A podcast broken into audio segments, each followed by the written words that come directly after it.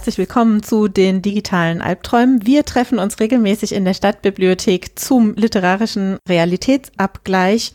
Aber in Zeiten von Corona ist das leider nicht möglich und deswegen möchten wir gerne einige Romane nochmal noch mal besuchen, die wir seit 2016 sonst in einer größeren Runde und mit Publikum besprochen und äh, analysiert haben. Eigentlich lesen wir dabei immer einige Teile vor und besprechen dann gemeinsam, was uns an unsere heutige Zeit, an unsere Gesellschaft erinnert. Wir, das sind zuerst mal äh, Dentaku, der seit Anfang an bei jeder einzelnen Veranstaltung äh, mit dabei war.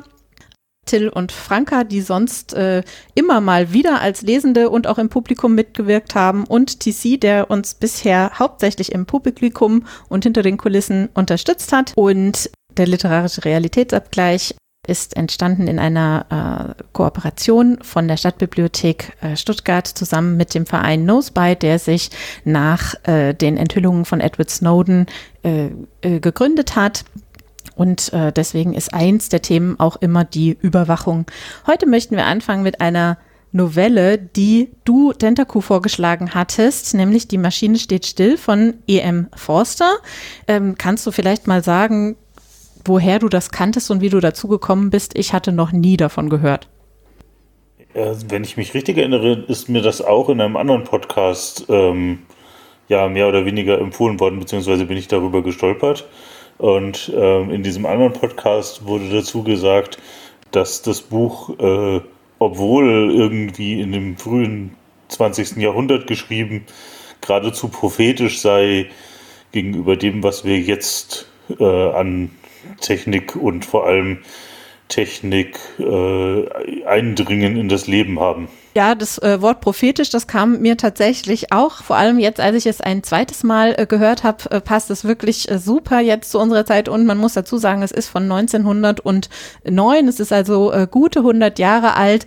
Ähm, mich wundert wirklich, dass ich da noch nie von gehört hatte. E.M. Forster kennt man vielleicht, er ist 16 Mal nominiert gewesen für den Literaturnobelpreis, hat ihn aber nie bekommen, aber ich denke, ganz viele kennen die Titel ähm, Wiedersehen in Howard's End oder Zimmer mit Aussicht Sicht. Auf Englisch heißt das A Room with a View und auf der Suche nach Indien, das ich auch nur unter dem englischen Titel A Passage to India kannte. Ähm, ja, Till, vielleicht äh, kannst du mal zusammenfassen, was denn eigentlich passiert in diesem, in dieser sehr kurzen äh, Novelle. Sie hat nur knapp 80 Seiten und das auch nur in DIN A6, glaube ich, ist das.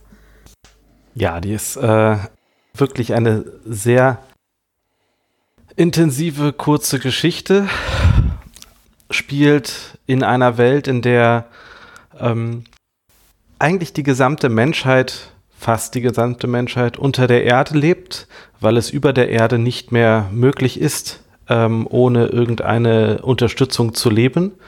Es ist nicht ganz klar, warum. Es ist wahrscheinlich, weil die Umwelt vernichtet wurde. Ähm, der Fall, aber ein Großteil der Menschen lebt unter der Erde und mit der Hilfe einer Maschine. Sie wird immer die Maschine genannt. Es ist eine weltumspannende Maschine, die alle Bedürfnisse der Menschen, die unterhalb der Erde leben, erfüllt. Und Menschen treffen sich kaum noch, sondern leben komplett äh, isoliert in einzelnen Räumen, die als sechseckige Waben gestaltet sind. Und dort geht es hauptsächlich um äh, eine Interaktion von der Mutter äh, mit ihrem Sohn. Äh, Kuno ist der Sohn und die Mutter hat einen abgefahrenen anderen Namen, den ich jetzt gerade. Vashti. Vashti, genau, so hieß sie. Äh, ähm, und die beiden sehen sich selten und vor allem meistens virtuell das ist sozusagen die erste äh, Besonderheit an dem, an der Geschichte, dass Instant Messenger und Video Calls dort weltweit zur Verfügung stehen und dass die Leute eigentlich sich gar nicht mehr besuchen, äh, sondern immer nur virtuelle Calls machen mit ganz vielen anderen, aber sich selbst gar nicht sehen. Und ähm, diese beiden Charaktere, die Mutter und ihr Sohn, haben halt eine Unterhaltung und äh, Der Sohn möchte ihr irgendetwas sagen, die Mutter weiß aber nicht so genau was und sagt, ja, dann haus doch mal raus, äh, sprich doch mal Klartext. Und der Sohn sagt, nein, hier, ich kann hier über die Maschine, möchte ich nicht mit dir reden, ich möchte dich persönlich sehen. Das geht nur persönlich äh, über eine Maschine, nein, das mache ich nicht. Und ähm, stellt sich halt heraus, dass Kuno, der Sohn, ähm, anfängt, äh, dieses System unter der Erde leben und mit der Maschine leben in Frage zu stellen und äh, sich selbst bewusst wird, also nicht mehr dem allgemeinen Maschinenleben zugetan ist, sondern auch erfahren möchte, was denn da draußen noch so ist. Also was außerhalb seiner Wabe, außerhalb seiner Welt ist und ob man an die Oberfläche gehen kann. Und ähm, ja, ähm, das ist so der, der, der erste große Teil der Geschichte, dass sie sagen, ja, ich rede nur persönlich mit dir, bitte Mutter, komm. Und dann rede ich mit dir, ich muss dir das erzählen. Und die Mutter reist dann auch um die Erde zu ihrem Sohn, um ihn, wie sie sagt, für, für ein Fünf-Minuten-Gespräch, äh, was sie ihm zubilligt, ähm, dann äh, zuzuhören, was er ihr zu sagen hätte.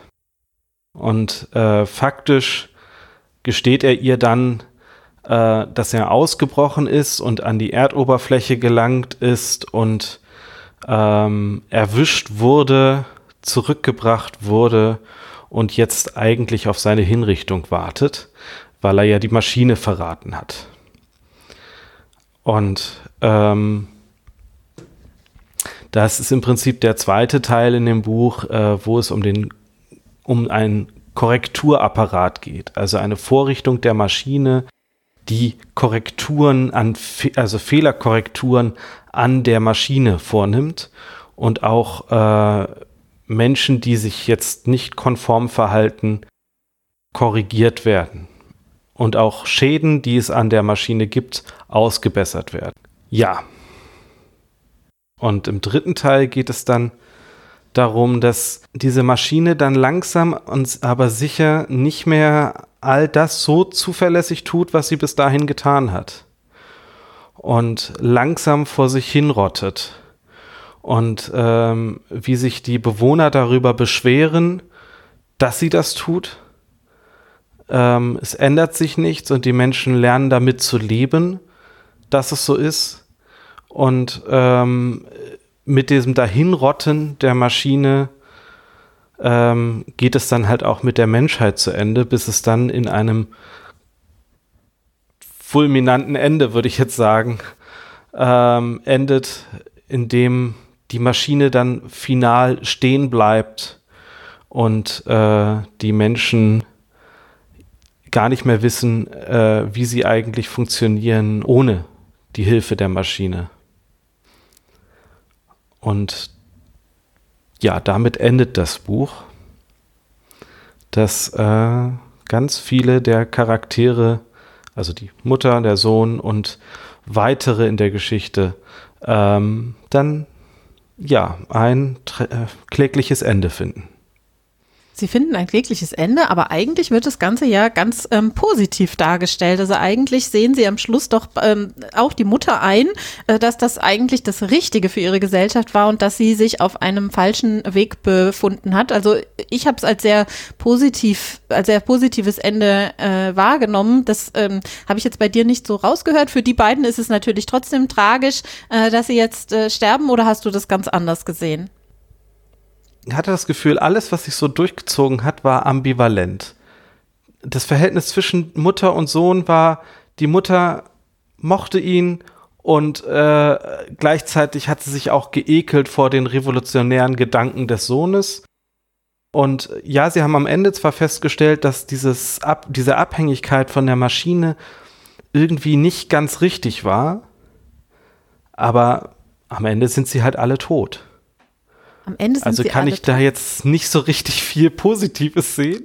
So. Außer die Erkenntnis, wir haben hier vielleicht unser Leben zu stark ausgerichtet auf Maschine und zu wenig auf Menschsein. Äh, ja, das auf alle Fälle. Ähm, ich dachte, äh, also Sie, Sie sagen hier so, die Menschheit hat ihre ähm, Lektion gelernt und ähm, der Kuno erzählt auch, dass es ja auf der Erde noch andere Menschen äh, gibt, die die ganze Zeit darauf gewartet haben ähm, und sie verstecken mussten, dass ähm, dass diese Gesellschaft ein Ende äh, findet, aber dass das jetzt eben die Chance ist, ähm, dass sie wieder, äh, dass es wieder weitergeht, dass es anders weitergeht. Ja, ähm, ich habe an der Stelle, ich habe das ähm, auch negativ empfunden, eigentlich das Ende, da, weil es doch ein, ein, ein überraschender, nicht gesteuerter Tod war, im Gegensatz zu vorher, wo eigentlich alles noch gesteuert wurde. Und das, was mich äh, dazu bringt, ist, es ist kurz vorher die Rede von dem guten Tod, den viele Bewohner gerne möchten und fordern, aber nicht genehmigt bekommen. Und ähm, ich habe das so verstanden, dass das, was am Ende dann passiert, nicht der gute Tod ist. Also somit eher der schlechte Tod. So ganz stand es nicht da, aber ähm, das war mein, mein Empfinden dann am Ende. Das stimmt, also es gibt diesen guten Tod, der eben der selbstgewählte äh, Tod ist, um den man sich mehr oder weniger so bewerben kann, auch ein bisschen. Ähm, warum ich das, glaube ich, so positiv fand, wenn ich äh, ganz kurz da mal reingucke, ist, ähm, dass äh, Kuno am Schluss sagt, ich sterbe, aber wir berühren uns, wir sprechen miteinander nicht durch die Maschine und ähm, er sie dann auch küsst und äh, sie, äh, ehrlich gesagt, jetzt weiß ich nicht, wer das denn dann ist, aber jedenfalls äh, kommt als nächstes nochmal auch wieder wörtliche Rede. Wir sind wieder wir selbst. Wir sterben, aber das Leben gehört wieder uns.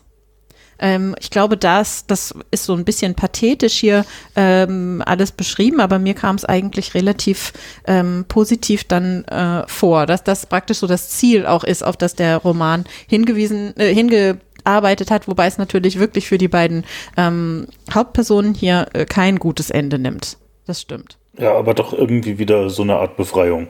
Ja, ganz genau.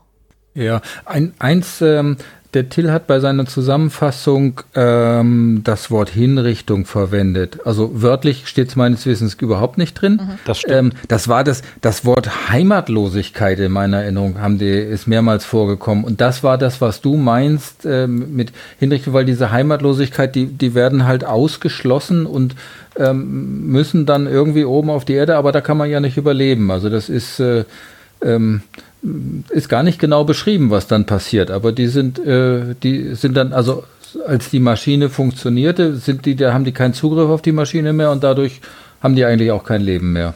So äh, habe ich es verstanden an der Stelle.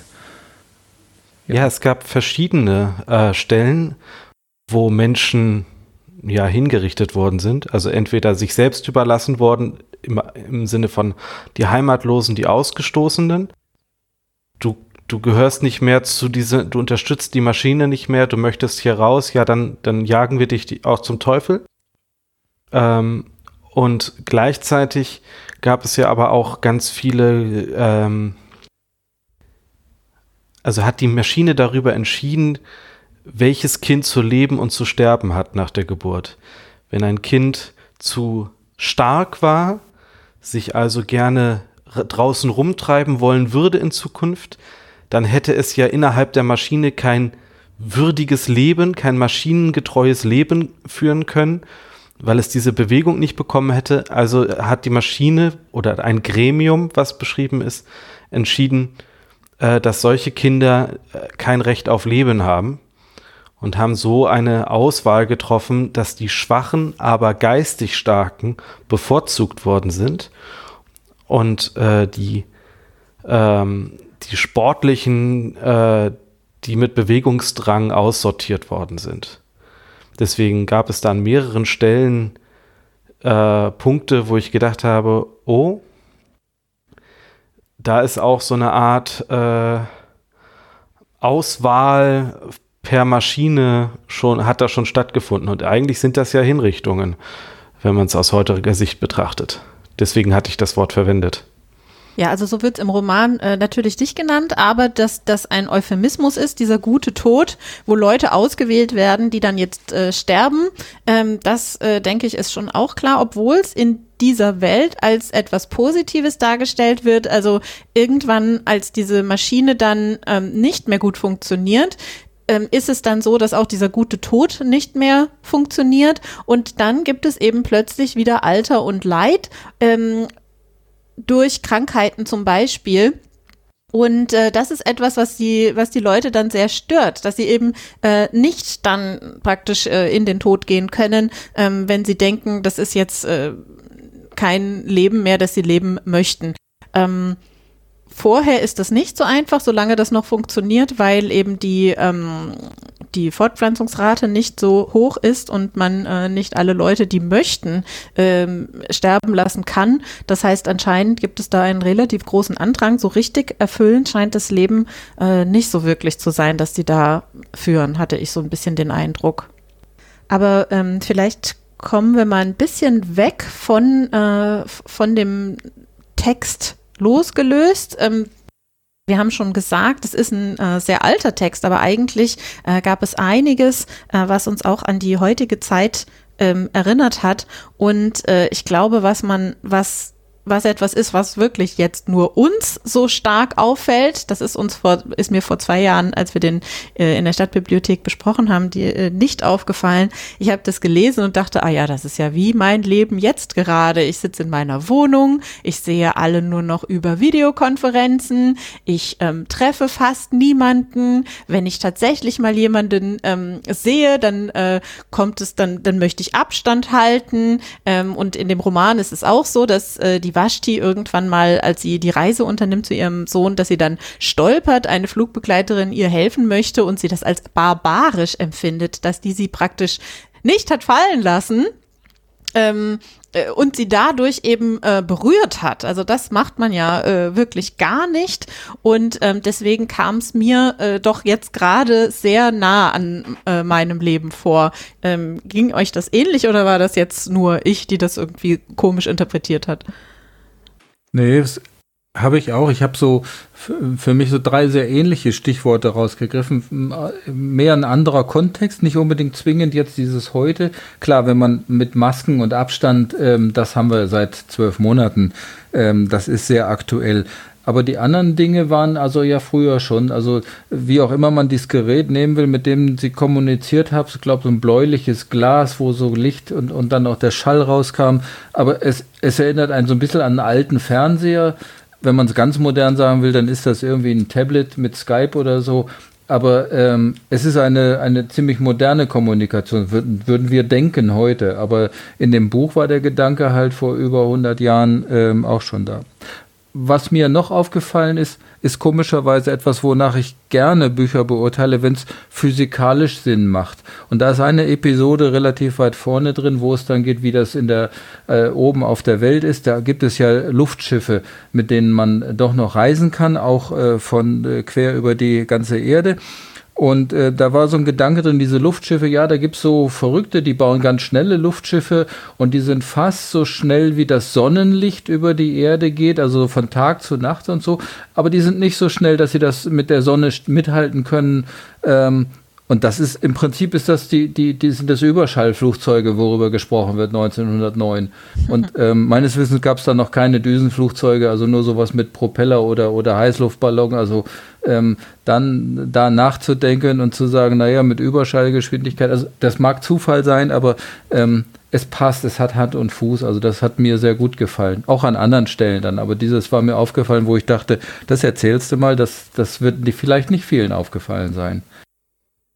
Ja, doch, ich glaube, da sind einige Sachen drin, ähm, äh, die uns äh, heute, wo wir uns heute fragen, wie kam er denn darauf? Also äh, hier Überschallflugzeuge, äh, dann äh, diese Videotelefonie. Also ich weiß noch, als ich, ähm, äh, als ich so noch in der Schule war, ähm, da hat man immer mal von so einer Art äh, Videotelefonie geredet und das fanden immer alle ganz merkwürdig. Man hat immer gedacht, um Himmels Willen, dann ruft jemand an, ich bin vielleicht noch gar nicht angezogen, sitze da im Morgenmantel und plötzlich sehen die mich, wenn ich da äh, abnehme oder so und ähm, schon, äh, also und da hat er eben schon 1909 äh, dran gedacht. Es gibt auch ähm, ein zentrales Kraftwerk, das in Frankreich steht und äh, das am Schluss dann auch dafür zuständig ist, dass eben äh, die ähm, die Infrastruktur, die Stromversorgung zusammenbricht. Äh, das ist, glaube ich, auch etwas, was es, äh, was es damals noch nicht so gab. Und ähm, dann redet er, dann am Schluss bricht ja auch die Kommunikation zusammen und zwar, äh, weil die äh, Kabel, die das Ganze ver, äh, die, die, die die Welt vernetzen, die zum Beispiel ähm, auf dem äh, Boden der Ozeane ähm, verlegt sind, ähm, äh, weil, weil es da dann eben Probleme gibt und äh, das äh, sind, glaube ich, lauter Sachen, die uns so ein bisschen an äh, heute erinnern.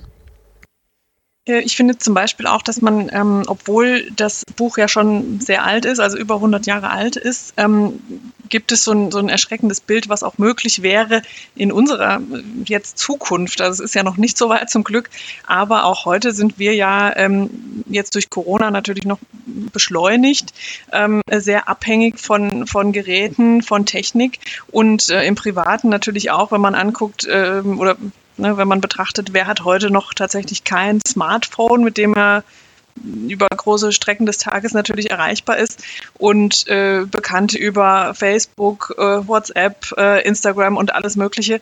Ähm, man hat ja manchmal das Gefühl, wenn jemand im Urlaub ist und dazu nichts irgendwo äh, fotografiert und gepostet hat, dann ist es gar nicht passiert. Und das ist, finde ich, so ein, so ein Schreckensszenario für mich jedenfalls. Äh, könnte das in einer jetzt vielleicht ferneren Zukunft auch so kommen, dass man wirklich so abhängig ist von einer Maschine oder mehreren Maschinen, dass ein für, für uns heute noch normales Leben gar nicht mehr möglich ist oder gar nicht mehr existent ist und es einfach auch kein Zurück gibt. Ja, man hört ja ähm, immer. Das finde ich äh, sehr, ähm, sehr interessante Frage. Entschuldigung, Franka, ähm, a picture or it didn't happen, habe ich gerade dran gedacht. Also ja, wenn es kein Bild genau, gibt, das, ich habe da manchmal auch das Gefühl, ja. Mhm. Genau, oder beim Essen gehen, ne? Muss Was alles fotografiert schöne, werden, sonst sorry. war man gar nicht da. genau. Was vielleicht eine schöne Überleitung ist zu, äh, zu der Gesellschaft, die das Buch beschreibt, weil die ja, äh, also niemand in dieser Gesellschaft mehr irgendetwas tatsächlich äh, manuell macht.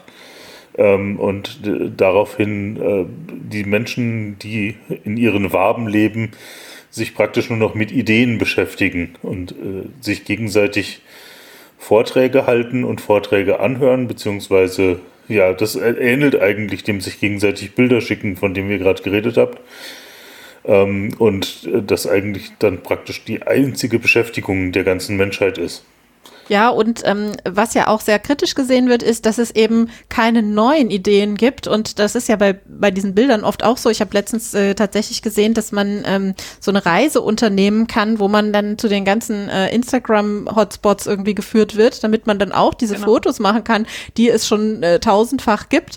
Und ähm, das wird in dem Roman auch schon äh, erstens das kritisiert, zweitens auch genau diese Sachen mit dem Essen. Das ist ja genau das, äh, was sie auch praktisch hier ähm, was sie auch aufgreift und beschreibt, was sie gegessen hat, wie das ausgesehen hat und so weiter. Also genau die Fotos, die man äh, jetzt, jetzt weiß ich nicht, ob das noch so in ist mit den Fotos von äh, Essen, aber eine Zeit lang äh, sehr viel immer in den äh, sozialen Medien äh, gesehen hat. Und auch diese Überforderung. Also ähm, ich habe jetzt fünf Minuten Zeit, meinen Sohn zu sehen fünf Minuten im Jahr kann man vielleicht mal opfern, aber mehr geht auch wirklich nicht. Und auch im Nachhinein festgestellt, dass die Unterhaltung war sowieso Zeitverschwendung.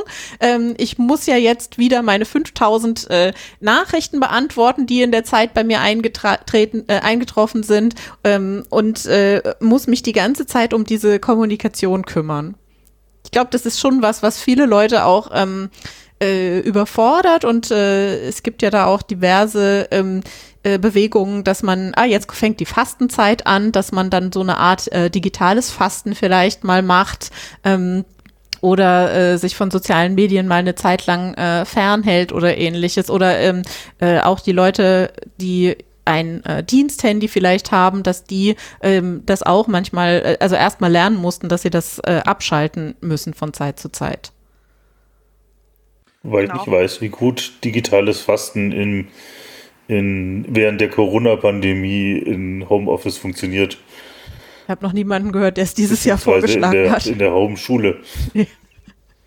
Ja, ich fand das an, an vielen Stellen sehr interessant, was sie da alles aufgemacht haben für Themen und auch wie die positiv dargestellt worden sind. Also dieses, dieses wirklich sich selbst bewegen ist ja ein, ein Ding, ja, das macht man, wenn es halt unbedingt sein muss aber nicht aus Vergnügen. Dass sie zu ihrem Sohn fliegt, das war ja absurd, weil in diesem Flugzeug oder dem, dem Fluggerät, was sie da hatten, äh, Luftschiff, da waren nur Leute, die unbedingt von A nach B mussten drin, außer ihr. Sie war die einzige drin, die, die wirklich dort war, aus in Häkchen freien Stücken, weil ihr Sohn äh, gesagt hat, er möchte mit ihr reden. Und ähm, es wird in vielen Stellen in dem Buch so dargestellt, dass die Gesellschaft es als richtig ansieht, Erfahrungen aus dritter, vierter, fünfter, zehnter Hand zu erfahren ähm, und nicht sie selber zu machen. Selber rauszugehen und ähm, das Meer anzugucken, das ist äh, etwas, was Einzelnen überlassen wird. Alle anderen berichten nur noch darüber, dass der das gemacht hat oder berichten über den Bericht des Berichtes. Und äh, es wird da so schön gesagt, die französische Revolution wird heute viel besser verstanden, weil wir sie so oft besprochen haben und in so viel Kontext gesetzt haben. Ähm, und sie wird auch in den Folgegenerationen viel besser verstanden sein als heute, weil auch die Folgegenerationen es in den richtigen Kontext gesetzt haben. Es wird also als von der Gesellschaft als sehr positiv angesehen. Aber ich glaube schon, dass der Autor das äh, kritisieren wollte, dass eben nur noch aus zweiter, dritter, vierter Hand berichtet wird und nicht mehr in Person erlebt wird. Ja, ähm, dazu muss man ja vielleicht auch sagen, klar, wir können das jetzt heute vielleicht besser verstehen und zukünftige Generationen vielleicht noch besser, aber irgendjemand muss es halt erstmal gemacht haben. Ne? Sonst kann man ja über nichts sprechen. Ähm, und das äh, ist dann vermutlich auch die Kritik, wenn es nicht äh, einer mal tatsächlich durchführt, eine Aktion, über den kann man auch über nichts sprechen. Und dann kann man auch nicht in zweiter und dritter Hand darüber sprechen. Ja, ich, also ich habe es ich stärker noch empfunden, dass dieses, das Ganze, ich meine, diese, diese, was gut, was schlecht ist, dass man Ideen nicht aus erster Hand nimmt, sondern weiter und weiter und weiter erzählt, dass sie dann besser werden. Das ist, denke ich mal, aus diesem berühmten Handbuch, was es irgendwo gibt von der Maschine, das ist so ähm, äh, von der Maschine gewollt. Ähm, aber das ist doch die Grundlage der heutigen Fake News eigentlich ähm, dass, dass du nichts mehr aus erster Hand dir berichten lässt, sondern eben äh, aus, aus äh, fünfter oder zehnter Hand und dann werden die Nachrichten besser. Und das, was, was ich für einen Gedanken noch habe, ist, dass sich dann diese in, in, in dem, in dem äh, Roman die, die äh, Gedanken dann diese Ideen anpassen an die Maschine. Das heißt, wenn einer eine, eine wirkliche Erfahrung äh, außerhalb der Maschine auf der Erde gemacht hat, ähm, das, das ist gar nicht gut für die anderen, so gut im Sinne der Maschine, sondern das muss erst zehnmal weitererzählt werden, dann ist es kompatibel mit dem Leben in der Maschine und äh, dann passt das. Aber es entfernt sich von der Wirklichkeit und das ist ja, ähm, ja, schöne Grundlage für, für unsere Fake News. Das ist so, das, das hat äh, bei mir diese Assoziation ausgelöst. Ähm, ja, also äh, Fake News, soweit äh, habe ich jetzt erstmal nicht gedacht, aber ähm, auch wenn man jetzt sich Geschichte und so weiter anguckt oder generell, ähm, aber da, da, kommt man vielleicht doch wieder zu den Fake News, ist es ja so, dass, ähm, äh, dass man eben zu den äh, tatsächlichen Quellen äh, zurückgehen sollte, um äh, festzustellen, äh, was war denn damals äh, tatsächlich? Und davon äh, kommt das Ganze natürlich hier äh, wirklich sehr weit weg. Und ähm, auch diese tatsächliche Erfahrung äh, der Wirklichkeit, äh, das äh, fand ich auch äh, sehr interessant, ist, äh, dass die äh, Wasch, die immer sagt, in der Natur, in der Welt, in der echten Welt gibt es ja gar keine Ideen. Und ähm, sie sieht den Sternenhimmel ähm, sie sieht äh, den Himalaya, sie sieht äh, das Meer und sagt ja keine einzige Idee hier. Dabei sind das ja alles Sachen, die äh, seit äh, Jahrtausenden die äh, Menschen zu allen möglichen Ideen, zu Literatur ähm, und so weiter äh, inspiriert haben. Wie viele Lieder gibt es über das Meer? Also das waren ja immer Inspirationsquellen für die Welt und davon äh, sind die Menschen in diesem Roman eben komplett ähm, abgekommen. Und was sie eben auch nicht mehr können, ähm, das ist tatsächlich ähm, mit, mit der Umwelt umgehen und dabei eben auch nicht mehr mit der Maschine. Kein Mensch versteht, wie diese Maschine überhaupt funktioniert. Ähm, und äh, sie kann ja auch nicht äh, repariert werden oder ähnliches. Die äh, Maschine repariert sich irgendwie selbst. Und es hat dadurch auch so was Magisches. Die Maschine wird tatsächlich dann ja in so einen, äh, als Gott irgendwann angebeten, äh, angebetet und äh, das ist, glaube ich, schon was, was wir heutzutage auch äh, viel sehen können. Also wir haben alle einen Haufen Geräte zu Hause, die wir, ähm, die wenige Leute ähm, reparieren können, die wenige Leute wirklich äh, verstehen, was denn da eigentlich ähm, passiert auch wenn wir jetzt immer von den Digital Natives reden, die da aufwachsen, ähm, fürchte ich schon, dass es viel so ist, dass viele ähm, es eben be bedienen können, äh, aber nicht tatsächlich ähm, wirklich damit umgehen. Vielleicht bin ich dazu ja, genau. pessimistisch. Genau. Nee, das sehe ich eigentlich auch so. Also ich wüsste jetzt auch nicht, wie ich mein Smartphone groß reparieren könnte, wenn da was nicht funktioniert.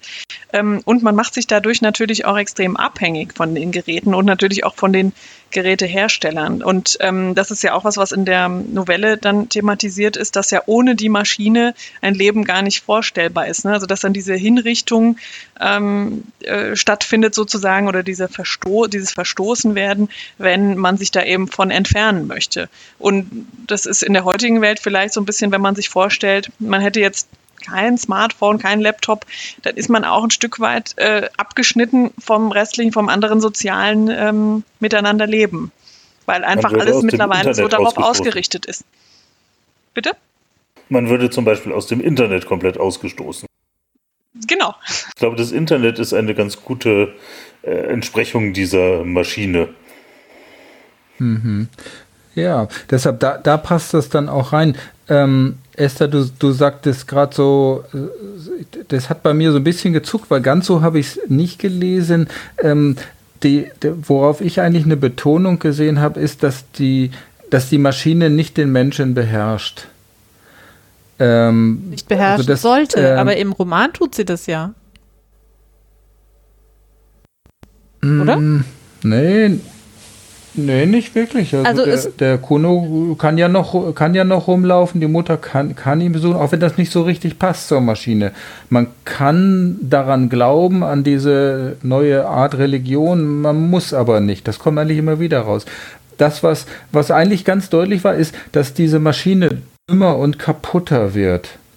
Und also so ein zentraler Satz, den habe ich mir rausgeschrieben, ist, wir haben die Maschine erschaffen, um uns zu dienen die Maschine dient uns nicht mehr. Genau, also die Maschine das, das dient uns so, nicht mehr. Das äh, ist eigentlich das. Aber sie hat uns auch nicht, sie hat nicht die Kontrolle über uns übernommen. Soweit geht es eigentlich nicht. Ähm, also der Kuno, ja, der Kuno sagt auch irgendwann, die Maschine kümmert sich überhaupt nicht um uns, wenn sie uns nicht, ähm, es ist ihr egal, ob wir leben oder nicht. Äh, sie braucht uns nicht hm. und sie würde uns eigentlich ähm, auch ähm, umkommen lassen, wenn es denn äh, drauf ankäme. Also und sie wird am Schluss schon sehr verehrt. Also auch und das ist gar nicht mal nur am Schluss so. Also die Vashti sagt schon ziemlich am Anfang, ähm, dass das ja blasphemische Gedanken seien, die ihr Sohn da hätte, als er sich so gegen die mhm. ähm, Maschine äußert. Aber es ist natürlich immer Interpretation. Also das, ähm, ich äh, kann ich glaube, keiner würde jetzt, keiner von uns würde behaupten, dass er die alleinige, ähm, das alleinige Wissen jetzt über diesen Roman hat und da die perfekte ja. Interpretation gefunden hat. Aber ähm, ich hatte es schon so, ähm, so, schon so verstanden. Ja, das, äh, das wurde immer stärker. Dieses am Anfang war noch, ja, die Maschine dient den Menschen, das ist alles ganz schön, aber sag auf ja kein, auf gar keinen Fall irgendetwas Maschinenfeindliches über die Maschine. Ja, und? Also über eine Kommunikationsstrecke soll der Sohn bitte nichts Maschinenfeindliches machen. Man darf es einfach nicht. Religion war verboten am Anfang und irgendwann kippt es in der Geschichte und ja, Religion ist doch erlaubt, ähm, aber nur der Maschine gegenüber. Genau, Religion ähm, zu einem Gott, also ein Glaube an einen Gott, das wird als Aberglaube ähm, beschrieben, aber eben der Maschine gegenüber das nicht. Genau. Ähm, ich habe noch eine Frage. Äh, da kommen häufig Gremien vor. Darf ich ganz kurz noch eine Sache dazu ja. sagen, bevor wir weitergehen? Ähm, Also es wird auch beschrieben, dass eben, dass der Mensch angepasst ist an diese Maschine. Zum Beispiel äh, hätte die Vashti sehr gerne ein anderes äh, Bett, ein Bett in einer anderen Größe, aber das, das kann man der Maschine nicht zumuten, dass sie ihr extra ein äh, kleineres Bett äh, herstellt, was auch tatsächlich zu ihr passen würde. Also es kriegt wirklich jeder das gleiche äh, Bett und jeder das gleiche Zimmer und so weiter, einfach weil es für die Maschine einfacher ist. Nicht, weil der Mensch so gut äh, leben kann. Aber Till, du wolltest zu den Gremien was sagen. Das ist ja auch eine schöne Überleitung zu den Gremien, weil genau. das Gremium für Raumbedürfnis hat festgelegt, wie alle Betten zu sein haben. Genau, genau es gibt für, für verschiedene Bedarfe äh, und Eigenschaften der Maschine Gremien, die man anrufen kann, wo man sich beschweren kann, wo dann die Beschwerde aufgenommen wird, eventuell weitergeleitet wird und damit verschwindet es. Ja, okay. Eventuell wird es behoben, eventuell auch nicht. Die Leute beheben nicht mehr selber, sie haben keinen Einfluss darauf, wie schnell oder wie langsam etwas behoben wird, ob es behoben wird, sondern Gremien treffen Entscheidungen oder auch nicht oder treffen die Entscheidung nicht zu entscheiden. Und ähm, es ist aber völlig unklar, also mir zumindest unklar, was dieses Gremium eigentlich ist. Und da wollte ich mal fragen in die Runde, habt ihr eine Idee, was diese Gremien sein können? Ich weiß, was das Gremium ist. Das Gremium ist die Hotline, wo ich anrufe, wenn bei mir das Internet nicht geht und wo man mich erst eine Dreiviertelstunde lang warten lässt mit irgendeiner blöden Melodie und mir ständig vorspielt, ich könnte auch in den Chat gehen oder irgendwann anders anrufen und mir dann jemand sagt, dass er da eigentlich auch nichts machen kann, mir aber einen Techniker schicken wird, wegen dem ich dann einen kompletten Tag zu Hause bleiben muss und man mir dann auf Nachfrage sagt, ja, der sei doch nicht gekommen, das sei nicht nötig gewesen und ähm, ach, es ginge immer noch nicht, ja, dann würde man mir noch mal einen Techniker schicken. Der kam dann auch wieder nicht. Ich weiß ganz genau, was das ist, das Gremium hier. Und es passiert nämlich im Roman auch nichts, wenn man dort anruft und sich beschwert. Ja, immer mal wieder passiert was. Also mal wird die Luftqualität wieder ein bisschen besser, ähm, dann wieder schlechter. Und ja, also die sind irgendwie, es sind es ist völlig unklar, ob es eine Personengruppe ist, was das eigentlich ist, was da angerufen wird und diese Entscheidung trifft. Aber äh, die Entscheidung zur Religion wird von einem Gremium getroffen. Nee, also man, ich weiß es tatsächlich nicht. Entweder eine Gruppe von, entweder eine Gruppe von Personen oder ein Teil der Maschine. Also ich habe es nicht rausgelesen. Ich weiß nicht, was ein Gremium ist. Aber es gab viele, fürchterlich viele, und es wurden auch, wenn neue Probleme auftreten, wurden neue Gremien gegründet. Aber so richtig passiert ist nichts, außer dass die Luft ein bisschen besser wurde, aber auch noch vorübergehend. Wenn du nicht mehr weiter ja, also weißt, gründe einen Arbeitskreis. Genau. Also ich weiß auch nicht, was das äh, Gremium ist, aber ähm, ich finde, es würde eher passen, dass es ein Teil der Maschine ist.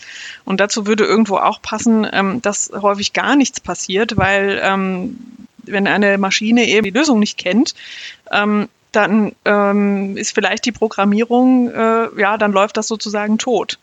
Ja, also dann, und dann läuft es tot und die Menschen sind anscheinend ja auch nicht gewöhnt, dann da noch, noch zehnmal nachzuhaken, wie jetzt du, Esther, in deinem Fall mit dem Techniker, sondern eher dann zu warten und zu denken, ja, die Maschine wird das schon richten, weil äh, auf die verlassen wir uns ja. Und wenn da nichts passiert, dann ist das halt so, dann war das Problem wohl vielleicht nicht lösbar. Oder es war nicht im Interesse der Maschine, das Problem zu lösen.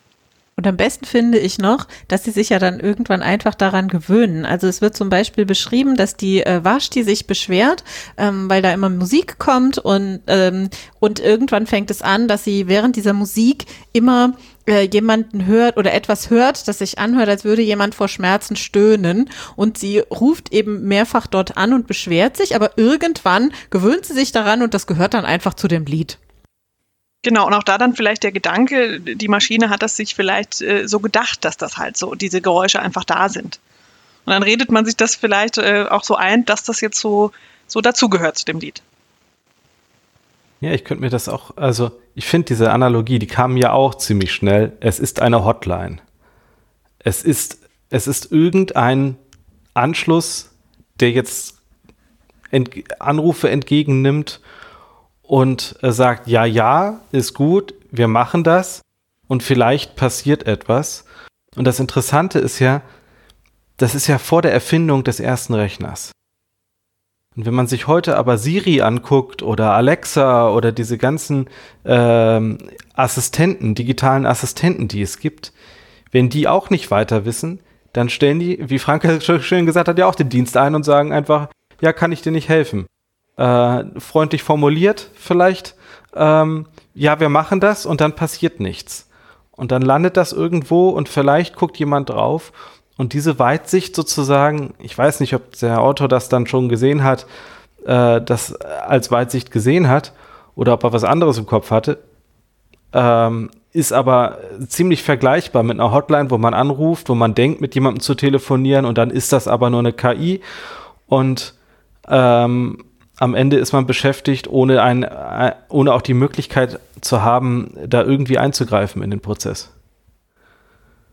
Ich würde die Analogie sogar noch mal ein bisschen weiter treiben und sagen, das ist äh, praktisch, was, was die da abgeben, ist praktisch ein Bug-Report in einem, meinetwegen in einem GitHub-Issue-Repository. Da passiert auch möglicherweise irgendwas und vielleicht wird es irgendwann die Software anders, so wie ich sie haben will. Und vielleicht wird die Funktion, an die ich mich dann möglicherweise gewöhnen kann, mal behoben oder auch nicht. Aber sonst muss ich einfach anfangen, damit zu leben. Vielleicht sagst du ganz kurz noch, was ein GitHub-Repository sein könnte. Ja, also äh, ich meine halt ein, äh, ein Fehlerbericht an eine Software, die auch ähm, ähnlich wie, eine, wie ein Anruf bei einer Hotline sehr schön verhallen kann und niemals bearbeitet wird. Aber das wäre transparent in GitHub. Das ist doch ein großer Unterschied. Hier verschwindet das im Nirvana. Du weißt gar nicht wo. Es wird an ein unsichtbares weiteres Gremium weitergeleitet und auf das hast du direkt gar keinen Zugriff mehr. Das ist ja Teil der Geschichte. Ähm, wenn man das größer denkt, äh, wenn man jetzt an Politik denkt, ähm, Petitionsausschuss, ja, man ja, gibt da Petitionen rein, dann sieht man, wie viele Leute das auch noch mit unterstützen dann muss, muss sich ein Gremium damit befassen und dann passiert damit etwas. Oder auch nicht. Oder nichts. Oder auch nicht. und einen Einfluss darauf hat man nicht. Man hat danach noch die Transparenz, dass da nichts passieren wird. Ja. Ähm, aber dann kann man sich mit der Situation auch nur anfreunden und damit leben.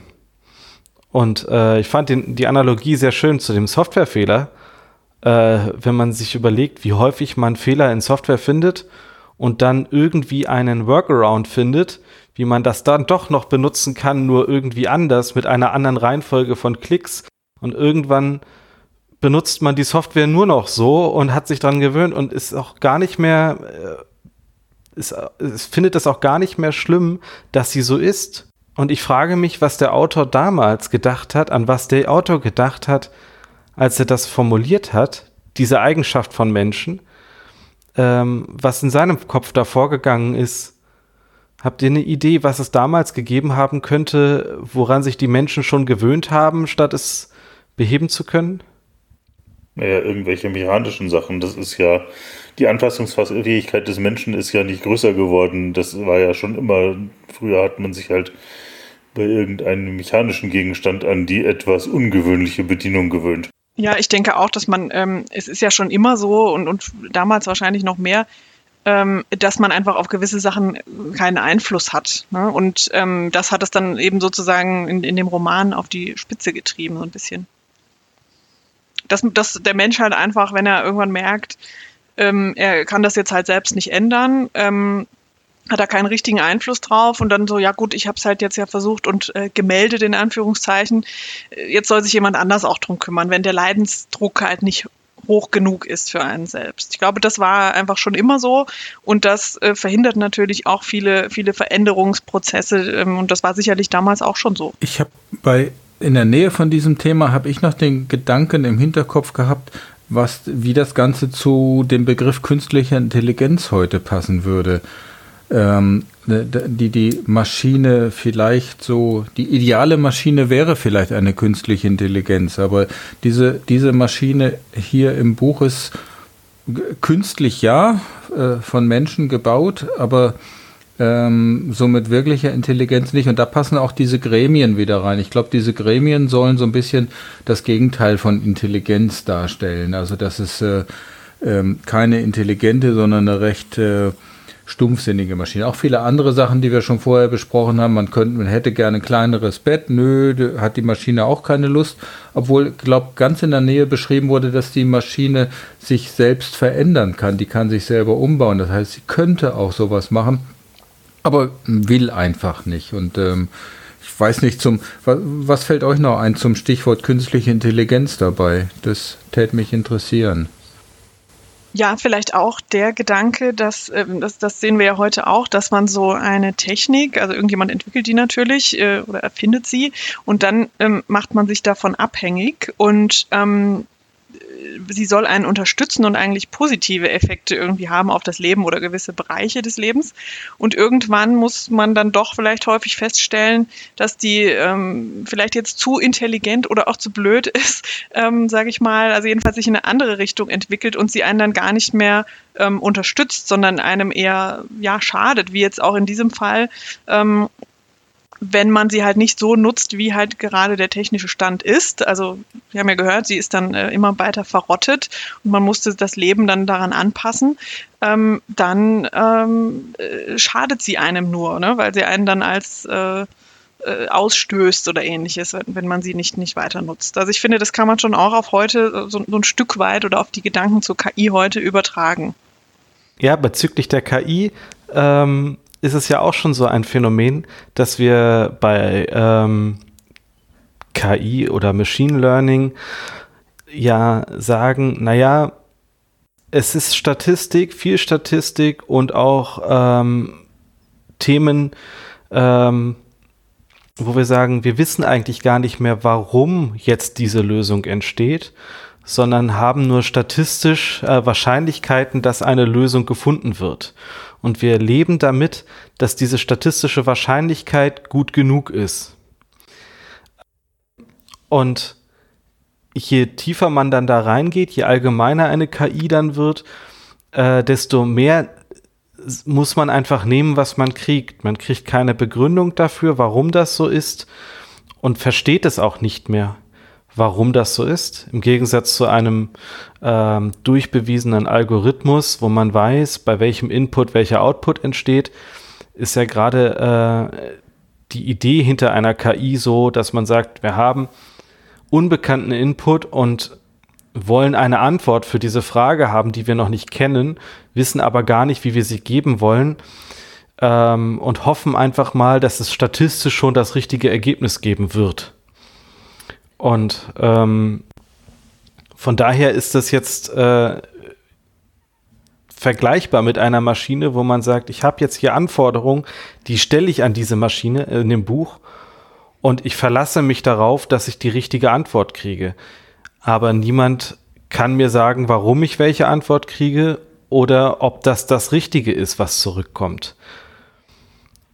Ja, da ist auch die, äh, die, die Reaktion der Menschen in dem Buch relativ vergleichbar mit der Resignation, die man auch heutzutage schon sieht, wenn eben äh, der, äh, der KI-Algorithmus etwas Überraschendes macht und dann eben ein, pff, kann man nichts machen. Ist halt so. Ähm, und das wird erstaunlicherweise von vielen Menschen hingenommen, ähnlich wie von den Menschen in der Maschine, wo die Maschine langsam kaputt geht äh, ja, müssen wir uns halt dran gewöhnen, ist halt so. Ich glaube, da müssen wir gar nicht bis zur ähm, KI gehen. Ich äh, persönlich habe sowieso den Eindruck, dass viele da sehr äh, an äh, Zahlen hängen und ähm, so eine äh, Zahlen und auch Maschinengläubigkeit ähm, äh, es da schon äh, gibt.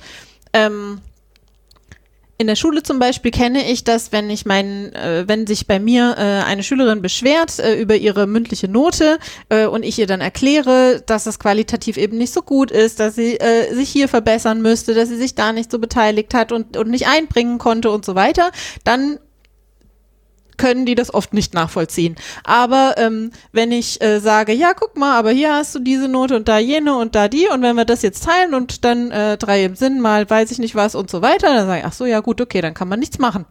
Dann kann man nichts machen. Wenn die Zahlen so sind, dann kann man nichts machen. Dabei beruhen die ja auch nicht alle auf in Stein gemeißelten äh, Grundsätzen und so weiter. Aber ähm, da habe ich schon oft das Gefühl, ähm, dass es da so eine ähm, Zahlenhörigkeit, auch wenn das jetzt ein komisches Wort ist, äh, äh, gibt, die es eigentlich nicht äh, sein müsste. Ja, das ist ja bei, bei einem ganz anderen Bereich.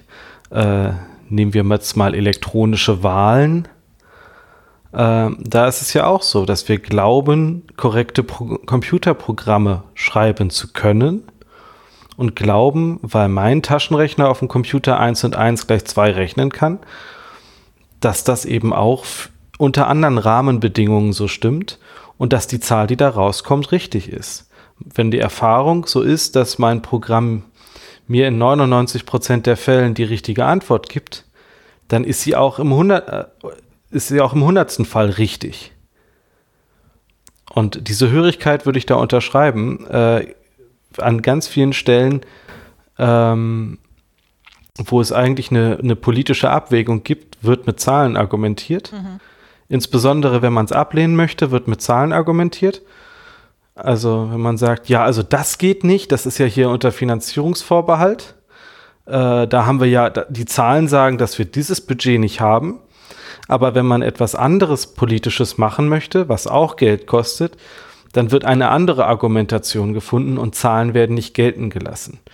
Sie werden gerne vorgeschoben als Fakten für etwas, äh, wo es vielleicht gar keine Fakten gibt oder wo eine politische Entscheidung zu anderen Fakten führen kann. Jetzt bin ich ein bisschen abgedriftet, ich merke das gerade. Ja, aber vielleicht gar nicht so weit. Ähm, und äh, äh, nämlich Politik, das ist ja tatsächlich etwas, was es auch zur Zeit von E.M. Foster, als er den Roman, ge, äh, die Novelle geschrieben hat, Roman kann man es wirklich mit 80 Seiten nicht nennen, ähm, was es ja schon gab. Und ich habe mich das nämlich gefragt, also mir kam sofort erstmal Corona und so weiter, aber was kannte er denn tatsächlich, was möchte er denn eigentlich kritisieren? Und mich würde mal interessieren, ähm, ob ihr das nachvollziehen könnt oder ob ich mich da äh, verrannt habe. Also äh, was ich mir gedacht habe, ist, dass es eben eine Gesellschaftskritik ist und dass die Maschine gar nicht tatsächlich eine Maschine ist, sondern entweder, da war ich mir jetzt noch nicht so sicher, der Staatsapparat oder auch unsere Arbeitswelt. Ähm, das Zimmer, in dem äh, die Vashti wohnt und in dem ja auch alle anderen wohnen, wird hier als eine Zelle in einer Bienenwabe ähm, beschrieben und Zelle erinnert ja schon mal an ähm, Gefängnis und in so einer Bienenwabe ähm, das ist ja dann ein Bienenvolk, das dort lebt, hat auch jeder ähm, eine Aufgabe und alle sind auch gleich. Und es gibt eben keine großen Unterschiede mehr. Und im Roman steht auch, wie Engel befreit vom Makel der Persönlichkeit. Also es gibt da eben keine Persönlichkeiten mehr. Ähm, und äh, die Arbeitswelt ist eben nicht für die Menschen da. Sie ist nicht etwas ähm, Erfüllendes mehr für die Menschen. Also ist die Frage, ob sie das immer äh, irgendwann schon mal war, ja, aber es ist ja vielleicht so der Traum, dass man seine Berufung findet, ähm, äh, sondern ähm, es ist etwas, das, wo sich alle ab ackern und rackern und wo auch gar keine Zeit mehr bleibt zur Muße, zum Nachdenken und dann eben auch nicht, um neue ähm, Ideen zu finden. Und dadurch wird der Mensch eben total von sich selbst und der Natur ähm, entfremdet.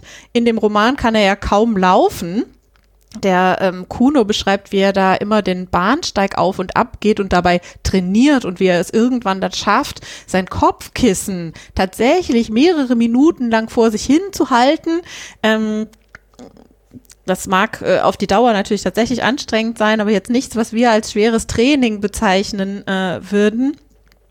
Und ähm, ich habe erst überlegt, ob es so um den Unterschied Geisteswissenschaften, Naturwissenschaften geht, aber davon bin ich dann äh, abgekommen, sondern ich habe mir gedacht, ähm, es ist eben kein Platz mehr für eigene Ideen. Es wird immer dasselbe äh, durchgekaut und dadurch kann auch wirklich dann halt kein äh, Fortschritt, äh, keinen Fortschritt es mehr geben. Also es ist ja alles hier schon aus, ähm, aus zweiter Hand. Ähm, Findet ihr das völlig abwegig oder wäre das etwas, äh, wo ihr mit mitgehen könntet, dass das eben halt äh, unsere Maloche so ist?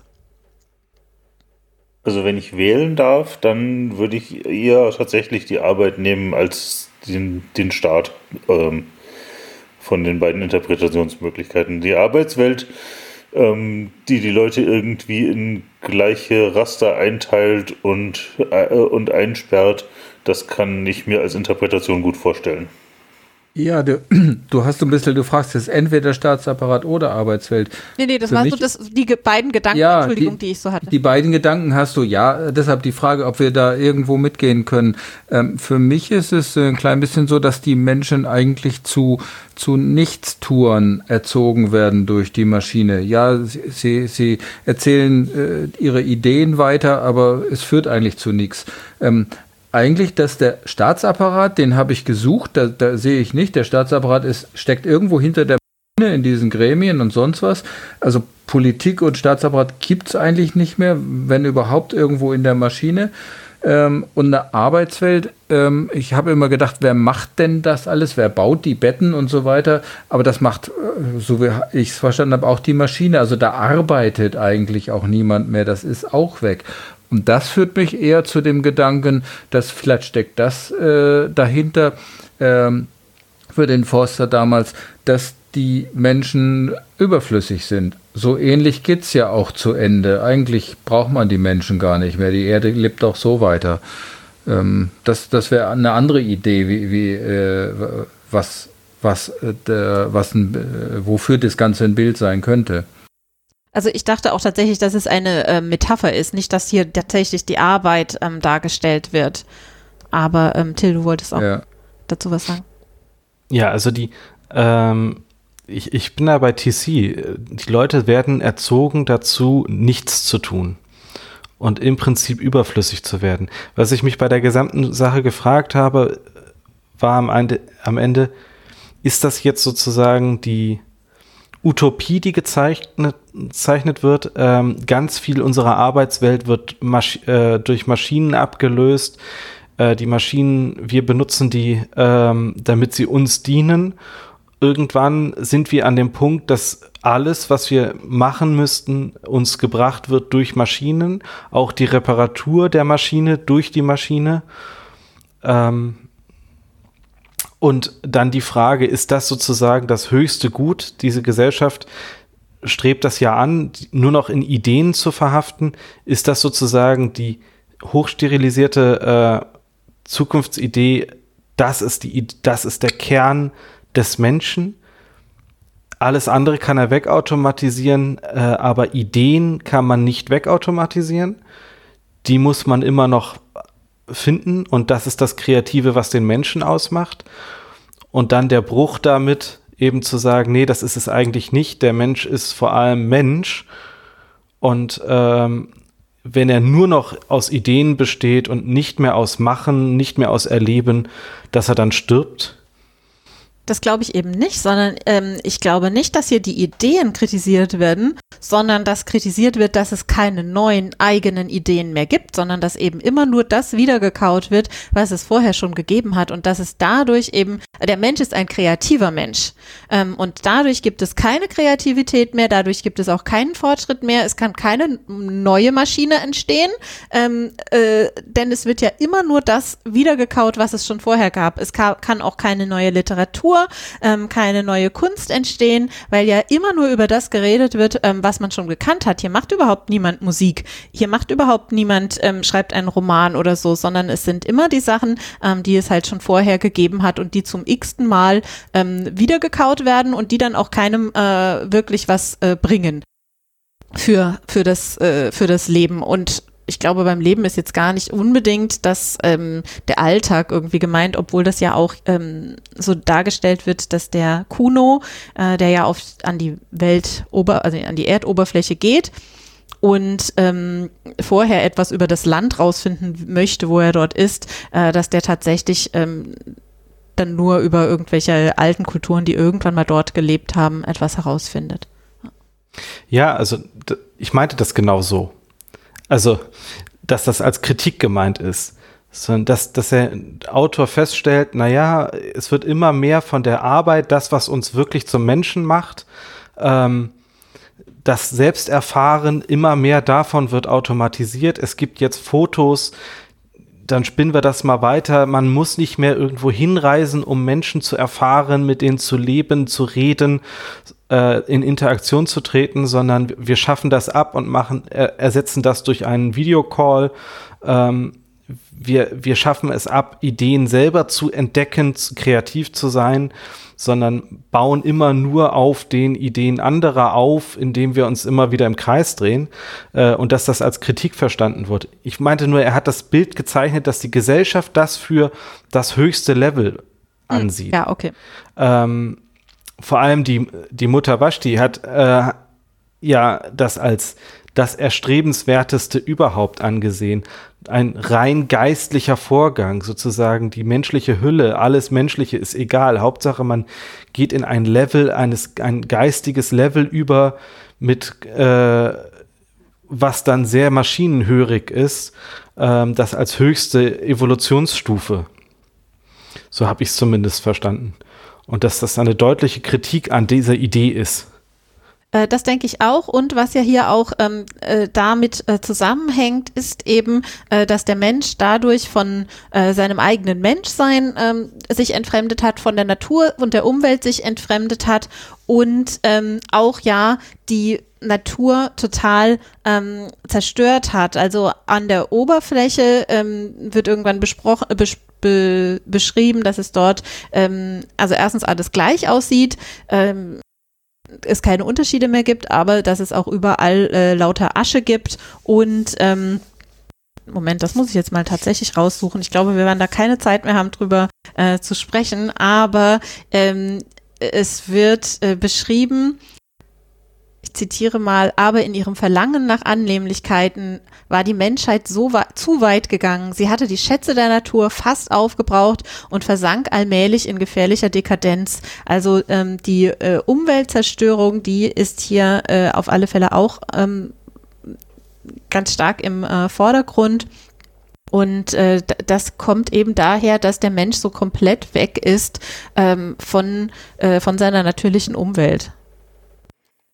Aber wenn der Mensch dann erstmal verschwunden ist in seine unterirdischen Städte mit Bienenwaben, sieht man auch in, dem Roma, äh, in, dem, in der Geschichte, dass die, ähm, die Natur zurückkommt, denn ähm, an der Stelle, wo Kuno eben die unterirdische Stadt verlässt und ähm, ja äh, durch diesen Gang nach oben an die Oberfläche geht, äh, landet er an einer Stelle, wo eben statt Asche schon wieder Wiese ist.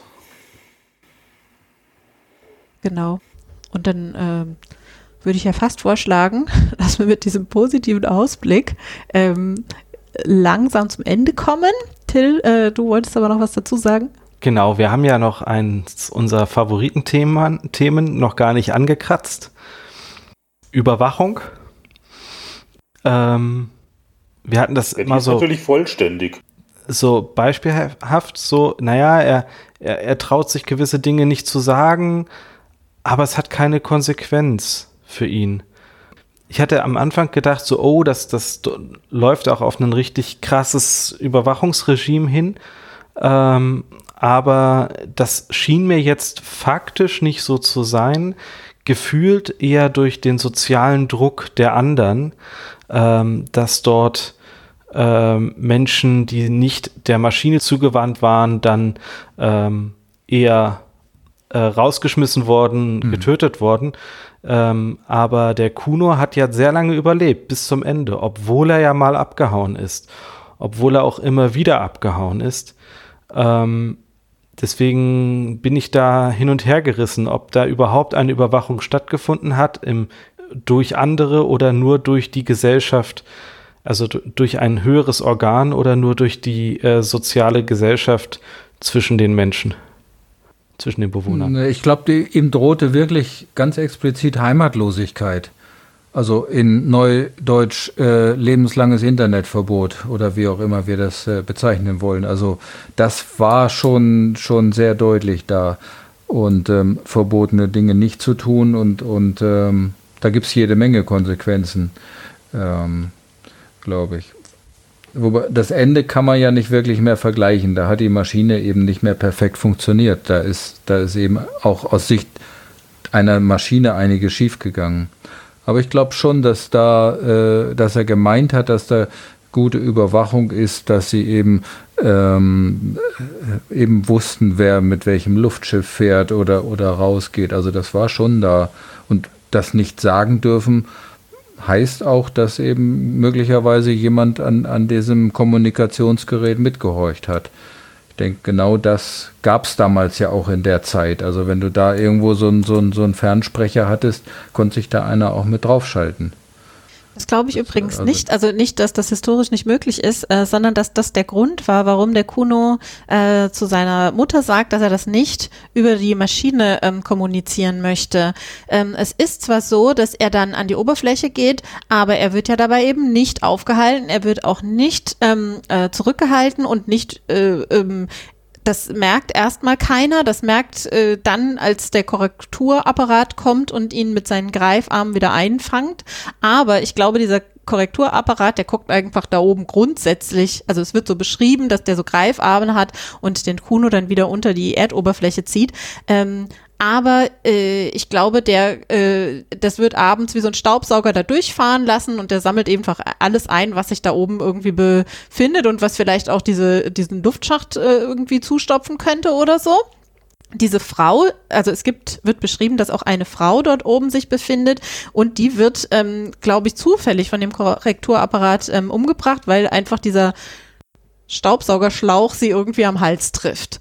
Und ähm, ich glaube, dass er zwar mit seiner Mutter nicht über diese Maschine äh, kommunizieren möchte, aber ähm, das ist nicht dieses Nicht am Telefon, äh, sondern er möchte eben persönlich mit ihr kommunizieren. Er sucht eben diesen persönlichen Kontakt. Es gibt noch mal eine zweite Szene, da denke ich, da ist es ähm, anders. Aber am Anfang geht es ihm, glaube ich, nicht darum, dass er denkt, ähm, äh, das könnte jetzt jemand mitbekommen. Äh, die wissen ja schon, dass er draußen war und das, also die haben ihn ja mit den Greifarmen eingesammelt und die haben ihm ja schon mit Heimatlosigkeit gedroht. Also das seiner Mutter geheim zu erzählen, macht eigentlich keinen Sinn, denn das Gremium, die Gremien wissen das ja schon. Ja, stimmt. Ähm, und sie plaudert ja aber auch alles auch direkt aus. Also alles, was ihr Sohn ihr erzählt, wird sofort weitergegeben als Idee an alle anderen. Von daher, ja, also so eine richtige wie man sich das jetzt äh, irgendwie so vorstellt nach Snowden, so ein Geheimdienst, der da jetzt irgendwie alles abschnorchelt. So kam es mir im Roman nicht vor. Nee, ich glaube, also das können wir hier nicht unbedingt rein interpretieren. Brauchen die da gar nicht. Genau. genau. Okay, aber dann würde ich trotzdem vorschlagen, wir, vorschlagen, wir machen eine kleine Pause, bevor wir zum nächsten Roman übergehen. Ja, wunderbar. Musik